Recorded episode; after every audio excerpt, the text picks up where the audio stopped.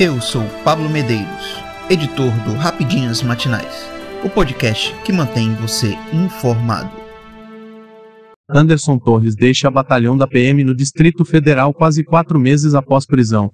O ex-secretário de Segurança do Distrito Federal Anderson Torres deixou na noite desta quinta-feira, onde, o 4 Batalhão da Polícia Militar, onde estava preso desde 14 de janeiro. A soltura do ex-ministro do governo Bolsonaro acontece após decisão de Alexandre de Moraes, ministro do Supremo Tribunal Federal STF, que revogou a prisão preventiva mediante aplicação de medidas cautelares, entre elas, o uso de tornozeleira eletrônica. Como a Jovem Pan mostrou, Torres chega em casa após ficar preso desde 14 de janeiro por suposta omissão nos atos do 8 de janeiro, quando as sedes dos três poderes Palácio do Planalto, Congresso Nacional e o prédio do STF foram invadidas e depredadas.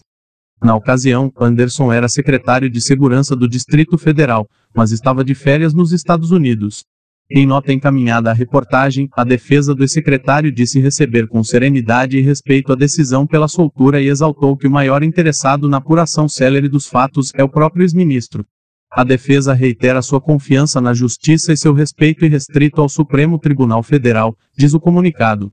Anderson Torres também deverá respeitar outras medidas cautelares além do uso de tornozeleira eletrônica, como proibição de se ausentar do Distrito Federal, a entrega de seus passaportes, que deverão ser cancelados, a suspensão de documentos de porte de arma de fogo e recolhimento domiciliar no período noturno.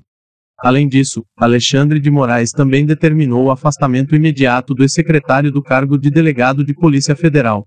O ministro condiciona a liberdade ao comparecimento semanal diante do juízo da Vara de Execuções Penais do Distrito Federal, em todas as segundas-feiras, e proíbe o secretário de utilizar as redes sociais ou se comunicar com os demais envolvidos. Petrobras tem lucro líquido de 38,2 bilhões de reais no primeiro trimestre.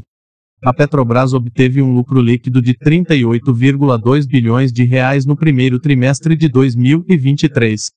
Os dados foram divulgados pela petroleira nesta quinta-feira, onde, em comparação ao primeiro trimestre de 2022, a queda foi de 14,4%. O recuo foi de 12% em comparação aos últimos meses do ano passado. A empresa explicou que o resultado foi influenciado pela queda de 19,9% nos preços do petróleo no primeiro trimestre de 2023 ante igual período de 2022. Esse resultado é explicado principalmente pela desvalorização do Brent e menor resultado financeiro, parcialmente compensados por menores despesas operacionais, informou a Petrobras. A petroleira informou ainda que houve maior despesa com imposto de renda e justifica a ausência de créditos tributários ocorridos no quarto trimestre pela distribuição de dividendos do exercício de 2022 na forma de juros sobre capital próprio.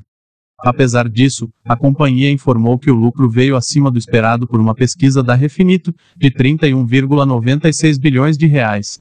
No dia 31 de março, a dívida bruta alcançou 53,3 bilhões de dólares, uma queda de 0,8% em comparação com o fim do ano passado, atingindo o menor nível desde 2010.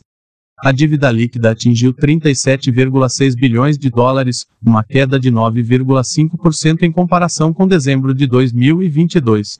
A empresa também aprovou nesta quinta-feira o pagamento de 24,7 bilhões em dividendo aos acionistas. O pagamento foi aprovado pelo novo Conselho de Administração da estatal, impulsado no final do mês passado. Já o lucro de juros, impostos, amortização e depreciação embita somou 72,5 bilhões de reais, queda de 6,7% ante um ano antes e em linha com o observado no último trimestre. Republicanos da Câmara aprovam projeto que amplia muro na fronteira dos Estados Unidos da América com o México. Os legisladores republicanos aprovaram, nesta quinta-feira, onde, um projeto de lei na Câmara dos Representantes dos Estados Unidos que aumenta o muro na divisa com o México e restringe o acesso ao asilo. A votação coincide com o fim da restrição fronteiriça vinculada à pandemia. O Partido Republicano acusa os democratas de terem perdido o controle operacional da fronteira e acredita que a situação vai piorar quando deixar de vigorar o Título 42, uma regra implementada durante a emergência de saúde para frear a transmissão da Covid-19, mas que foi utilizada quase 2,8 milhões de vezes para expulsar imigrantes ao impedi-los de pedir asilo. Com 219 votos a favor e 213 contrários, os republicanos aprovaram a chamada Lei de Segurança da Fronteira de 2023. O projeto prevê retomar a construção do muro fronteiriço iniciado pelo ex-presidente Donald Trump, mas tem poucas chances de prosperar no Senado, onde os democratas têm maioria. Além disso, o próprio presidente Joe Biden já adiantou que vai ventar o projeto se um dia chegar para sanção. Os republicanos tomam medidas para lidar com o caos nas fronteiras, apresentando uma legislação que apoiará nossos agentes e colocará fim à crise fronteiriça de Biden, afirmou o presidente da Câmara dos Representantes, Kevin McCarthy. O projeto de lei também cria obstáculos para o acesso ao asilo e as permissões humanitárias temporárias nos Estados Unidos, estabelecendo uma série de condições para a tramitação dos pedidos. Além disso, ele endurece os requisitos para as chamadas entrevistas de elegibilidade, nas quais é avaliada a possibilidade de a pessoa ser perseguida ou torturada caso retorne a seu país. A proposta também autoriza a retenção das famílias de imigrantes em centros de detenção até que um juiz decida sobre seus casos, e aprova a deportação para um país que não seja o de sua nacionalidade nem o último onde tenham residido. Aposta simples de Mato Grosso leva 43 milhões de reais de sorteio da Mega Sena. Um apostador do Mato Grosso ganhou nesta quinta-feira, onde, o prêmio da Mega Sena de 43 milhões 295 mil 767 reais e 40 centavos. A aposta simples foi feita pela internet na cidade de Itanhanga. O sorteio do concurso foi realizado na noite desta quinta em São Paulo. Os números premiados foram 10 de novembro de 21 menos 23 menos 28 e 30. Em relação à quina, 116 apostadores levaram uma bolada de R$ 31.279,23 cada um. Já a quadra saiu para 7.633 apostadores, sendo que cada um levará R$ 679,07. As apostas para a Mega Sena podem ser feitas em qualquer lotérica do país ou pela internet, no site da Caixa Econômica Federal.